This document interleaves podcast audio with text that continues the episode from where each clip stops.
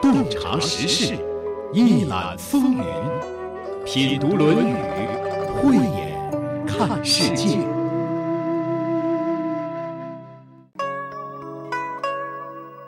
上回书我们说到，孔子把人分为了上、中、下三等。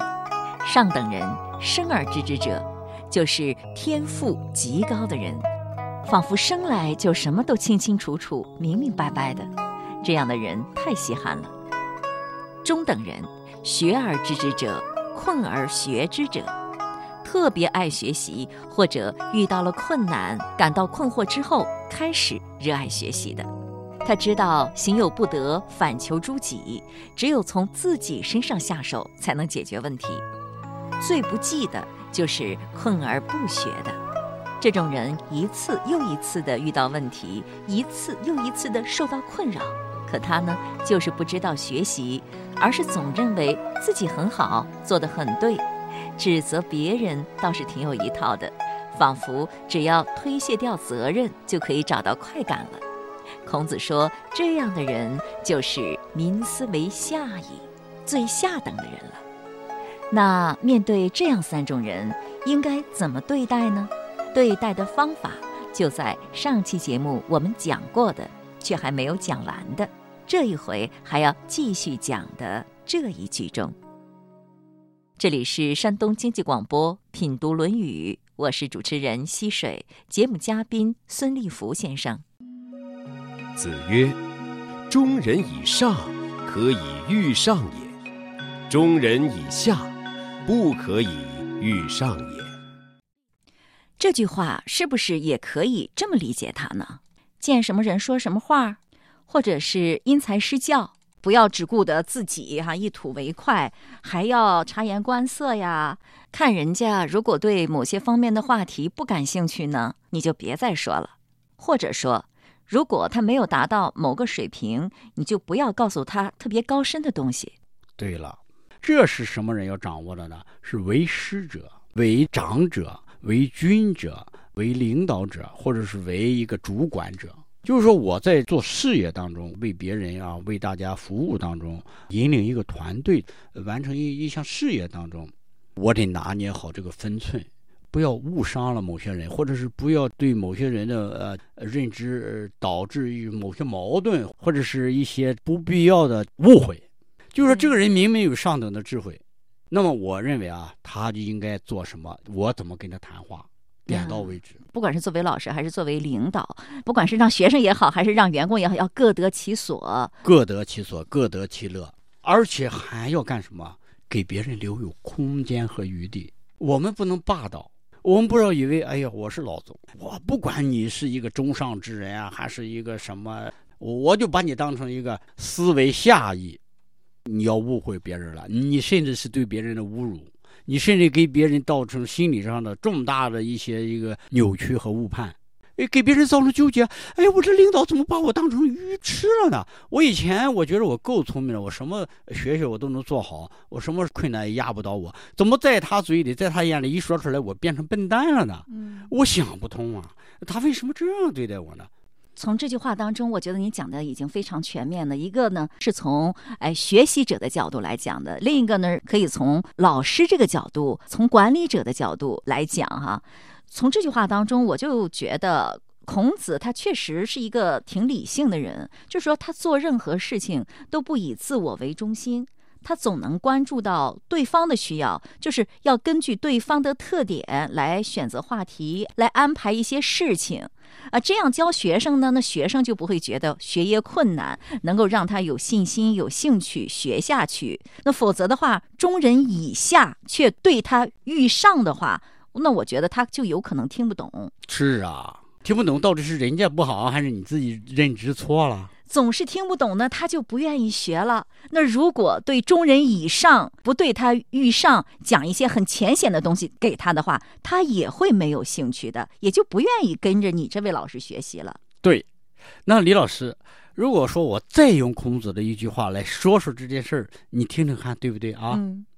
学而第一当中最后结束语：“不患不己知，患不知人也。”嗯，就是说不要害怕自己知道不知道。而患什么不知道别人，嗯，不知道别人这是挺大的麻烦。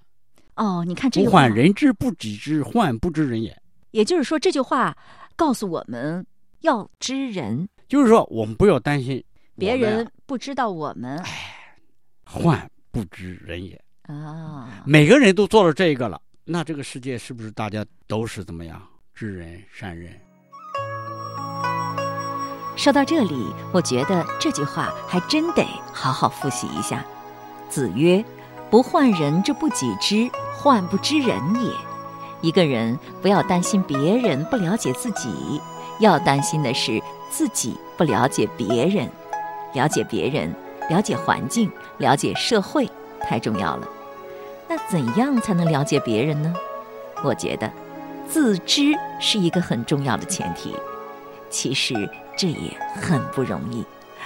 别扯远了，话再说回来，人的理解和接受能力真的是差异太大了，所以老子才说了那么一句话：“上士闻道，勤而行之；中士闻道，若存若亡；下士闻道，大笑之。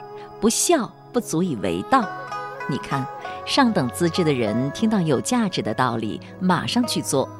中等人呢，若有若无，有点动心，可是听完很有可能就扔到一边了。下等人呢，听到之后大笑，把那么有价值的东西就当一个笑话。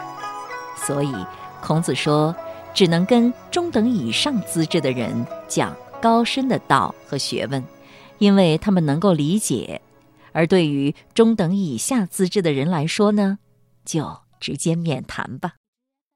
说到这里，我想起了一个故事，是这样讲的：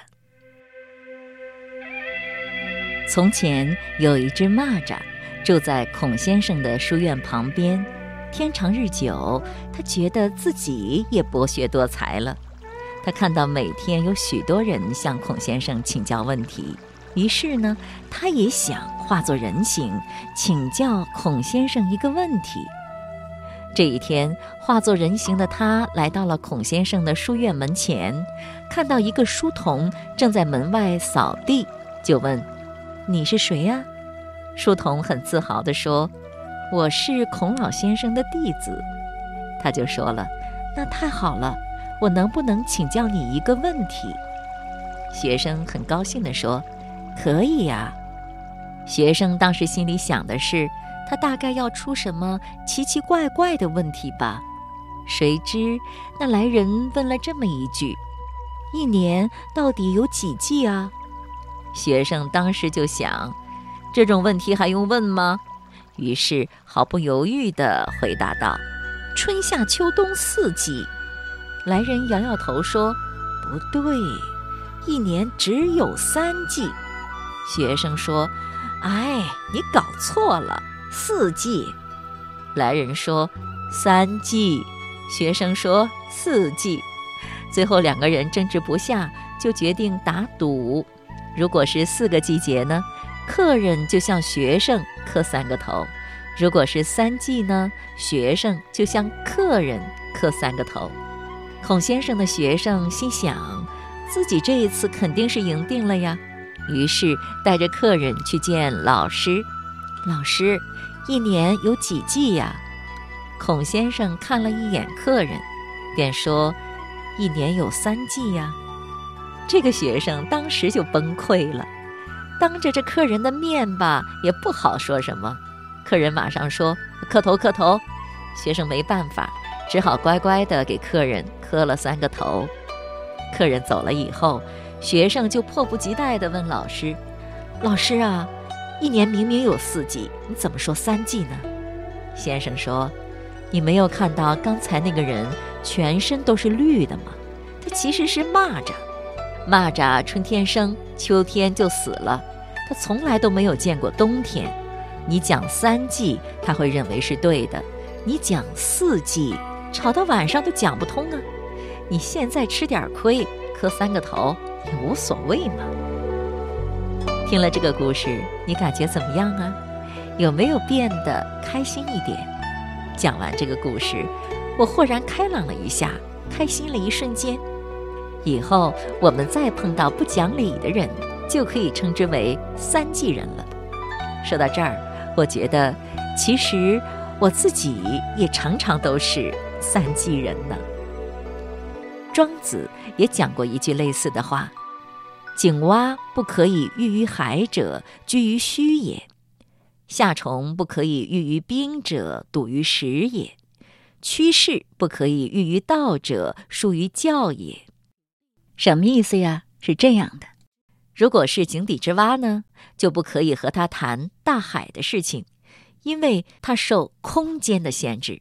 对夏天的虫子呢，就不能和他谈论冬天冰雪的事情，因为它受时间的限制；对世俗之人呢，是不可以和他谈论道的，因为他受世俗见识的限制。仔细琢磨琢磨这些话，我的心里又舒服了一点。你呢？不管怎么样，说话是要分对象的，否则很可能就会。对牛弹琴，甚至产生误会。其实，这样的误会在我们的生活当中比比皆是。所以，我们做人做事是不必尽求他人理解的，只要无愧于天地良心就可以了。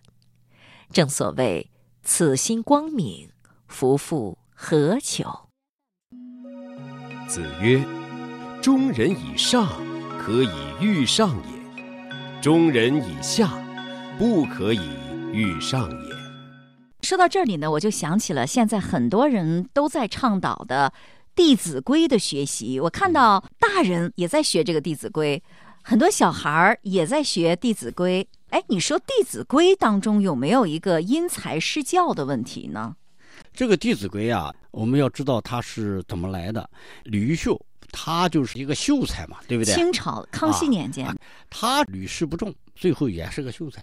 作为士族，作为一个学子、本仕途的人，可以按照这个圣人的道德啊来要求自己。那普通人怎么办？所以他就运用了《论语》当中的一些重要的一些话拿出来，给谁呢？他写了以后是给那些怎么样普通人学习做人做事的规矩写的。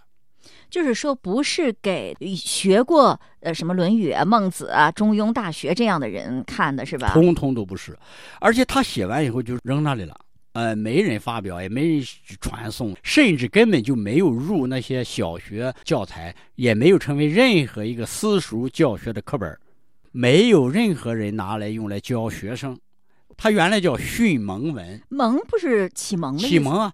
但是没有任何一个私塾老师用它拿来启蒙的，启蒙小孩的，启蒙小孩的，启蒙通通都是直接用《论语》。为什么？人家《论语》说的够清楚的了，那还还让你说这些浅显的？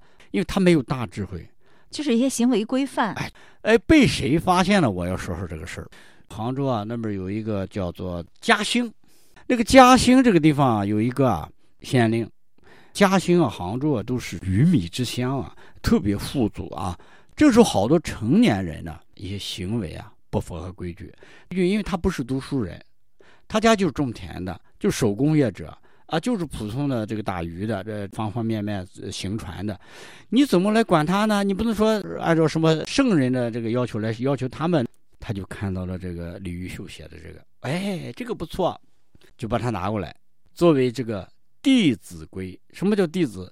半大不小的人叫弟子，壮年人啊，成年人给他们看，他就花钱拨出款来印了，就放了一些茶肆、餐馆、寺庙，就教化人，然后派人去宣读。哎，一到逢集呀、逢节呀，人多的时候，就人家宣讲。宣讲的时候呢，呃，每人拿一本，拿回去，拿回去，《弟子规》，《弟子规》作为你家里孩子，你们自己这个共同遵守的一种规矩。哎，他发现这么做呢，赌钱的不赌了，这个偷盗的，包括不孝敬父母的、不尊重孩子的，生活当中没规矩、没有任何生活规矩乐趣的，哎，粗糙的那种行为。以至于这个这本书啊，最后它形成一个规矩，就是说全都是免费赠送的。现在也是哈，现在仍然是免费赠送的，仍然是成年人在学，没有说把它放到小学私塾里面去学。它是教粗人，教普通手工业者、劳动人民在家庭当中学会一种规矩的教学。你看，小孩子学点什么《论语》啊、《孟子》啊，不懂，挺难学的。这个不简单吗？别的不说，我的老师就告诉我，这是在清代都没有完全使用起来的。如果真要都这么规矩，它就像一个奴才一样的东西了。学者层面是不认可的。我思通过思考，包括一些学者的啊、专家的，包括各个层面的一些论述吧，或者论战吧，我自己终于选择了，我在我这所有的启蒙国学、传统文化教学当中，不使用《弟子规》。为啥呢？这个我们人的原本的本性啊，刚生下来，呃，那个小孩子，他不知道什么分别心，就是没有什么比较啊、攀比啊，他都不知道。嗯，他是后天学的。本身孩子，他这跟着大人就有那种礼仪规范了，都学会了啊。什么衣贵洁不啊贵华，什对么上循分下称家。对饮食勿拣择，食适可勿过则。年方少勿饮酒，饮酒醉最为丑。好，就停住，就说这句话。嗯，本来这个酒啊，你不跟孩子说不要紧，就是说我们、大人喝酒干什么，根本没孩子什么事儿，孩子也不威边儿，不说他不能喝，也不不能说他能喝，也不能干什么。但是这孩子就看见了，你要说了这句话，哎呦，饮酒怎么着了？我得尝试尝试，真的那样吗？我不相信，他有好奇心啊，他本来没有分别心，对这个认知是没有的。你现在给他栽下了一个种子，这个种子是他自己判断的吗？不是，是大人写出来了。这些训蒙文，你写给一个孩子关于酒的事，这是训蒙吗？这明明是告诉一个成年人该喝酒的年龄，告诉他这个酒是应该怎么样怎么样吗？所以说，你提前把这个认知在孩子什么都不懂的情况下，你给他抹上去了，对于一个白纸一张的孩子来说是不好。也就是说，我感觉实际上《弟子规》上有的内容哈，有一些内容对一些不懂事儿的孩子来说，他就觉得这些事儿吧不好，就不去做了。这样的结果是什么呢？就是有一些心理就被压抑住了。等他长大了之后呢，他会重新产生那样的愿望，反倒更想去尝试，更加的好奇，就会愈加产生那种想要的欲望。是的，就是没有遵循他的本性的自然的发展规律。太对了。小孩子在小的时候应该自由的去探索，哪怕犯错儿也没关系。对，他由自己的探索得出了自己的经验，这才能够成为自己的。得到了经验教训以后，就不会再好奇了。那很多人，我觉得最终比较接近真理，或者走上那种探寻的大道，是因为他历经繁华之后，他就开始了人生的真正的探索，返璞归真了。为什么能够返璞归真？因为他经历过繁华了，是这样吗？应该是的，因为人的认知啊，包括我们说呃三个阶段嘛，呃知之、好之、乐之嘛。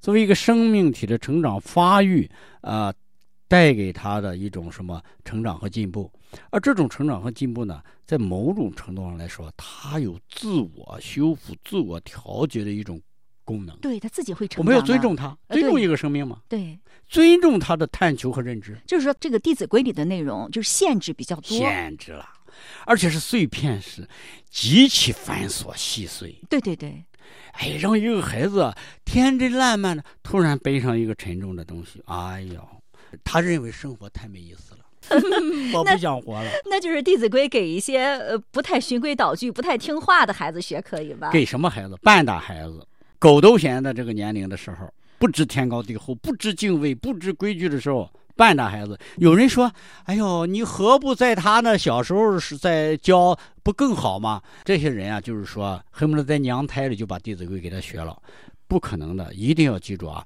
刚才说了四个阶段嘛，嗯，困而知之者，对，次之嘛。他在这时候有了困惑，成长的困惑，或者叫成长的烦恼，嗯，对不对？请问，如果孩子没有成长的烦恼，他怎么成长？嗯如果他不去犯个错误，怎么知道是什么正确？如果这个《弟子规》让孩子学得过早的话，有可能造成他今后的更加的叛逆。对，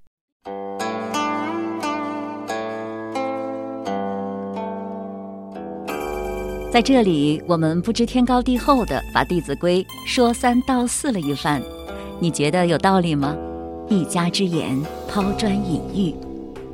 说到这儿，我又想起了今天我们提到过的《论语·学而篇》当中的那最后一句话：“子曰，不患人之不己知，患不知人也。”一个人不要担心别人不了解自己，要担心的是自己不了解别人。你发现没有？孔子成天在这里谈什么呢？很大的篇幅都是在谈人。而且还对各色人等按照不同的标准划分了等级和类别，按照智力分，有上智与下愚，中人以上和中人以下之分；按照人格分，有君子和小人之分；按照境界高低呢，还可以分为圣人、善人、君子、有恒者；按照秉性分，有。中行、狂、倦与相怨。孔子曾经说过：“如果找不到达到中庸境界的人做朋友，那就和狂和倦的人交朋友。至于相怨那种人，我是看不上的。”最近翻看《孟子》的时候，看到他对这四种秉性的人进行了进一步的解读：第一等人，中行。就是达到中庸境界的人，次一等的是狂者。什么叫狂者呢？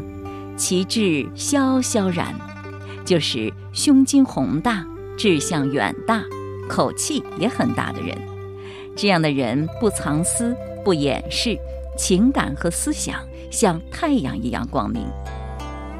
如果这样的人也找不到，就和洁身自好。不屑于做有辱自身的事的人做朋友，这是又次一等的。有一种人是让孔子不屑一顾的，就是相怨。这种人表面看着也挺好，可实际上他没有立场，缺乏原则，迎合世道，逢迎他人，同流合污。这种人，孔子称之为德之贼，道德的破坏者。这个世界上最宝贵的财富就是人，不管干什么，只要人对了，离成功也就不远了。怎样找对人呢？我们许许多多的古人把在这方面的经验进行过无数次的总结。用今天节目的最后一段时间，我们来欣赏几段关于知人用人的家言妙语。小道者不大利，背食者不肥体。过于拘谨于小事的人，不能成就大事业；厌恶食物的人，无法使身体强壮。精悟之人无大事焉，骄傲自负的人不可能成为大人物。寡交多亲，谓之知人。他主动去结交的人不多。但是主动亲附他的人很多，这样的人有识人之名。我对这句话的理解是这样的：因为这个人很好，所以人们都愿意和他交往。但是呢，他主动结交的人不多，为啥呢？他只选择与自己志同道合的人交往，这样才能够互相勉励，共同进步，而不是交一些酒肉朋友。或者以利相交，以势相交，即使是普通的迎来送往，也会让人陷于琐碎，浪费掉很多好时光。审其所好色，则其长短可知也。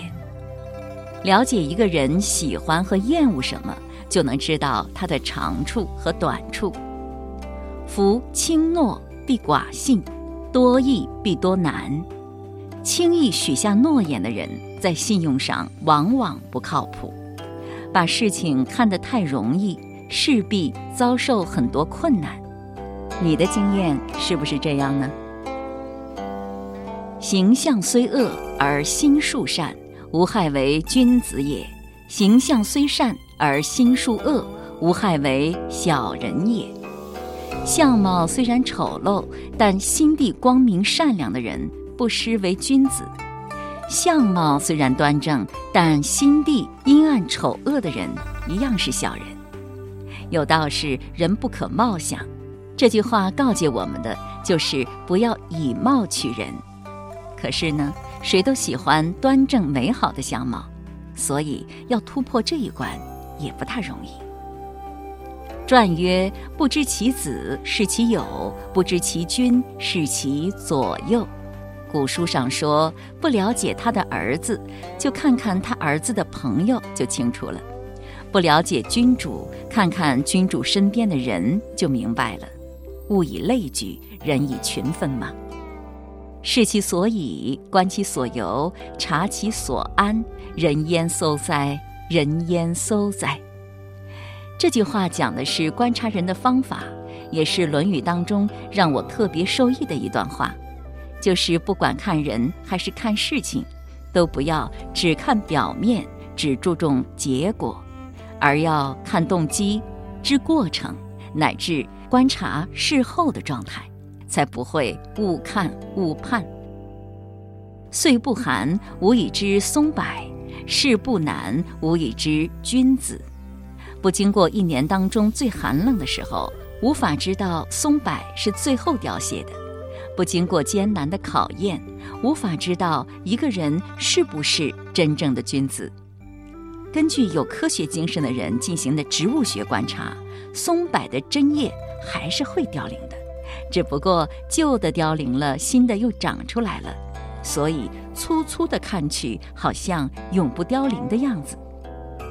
人之老也，形易衰而志易盛。人老了，身体会越来越衰弱。而见识却越来越丰富。在我看来，有前途的年轻人还是很愿意向有见识的年长者请教的。知之难，不在见人，在自见；识人之难，不在于难于了解别人，而在于难于了解自己。今天的节目就是这样了，感谢您的收听。节目嘉宾孙立福先生，节目撰稿主持溪水，品读《论语》节目首播每周日二十一点三十分，重播每周六二十一点三十分。品读《论语》已上传齐鲁网、闪电新闻客户端、蜻蜓 FM，欢迎查找收听。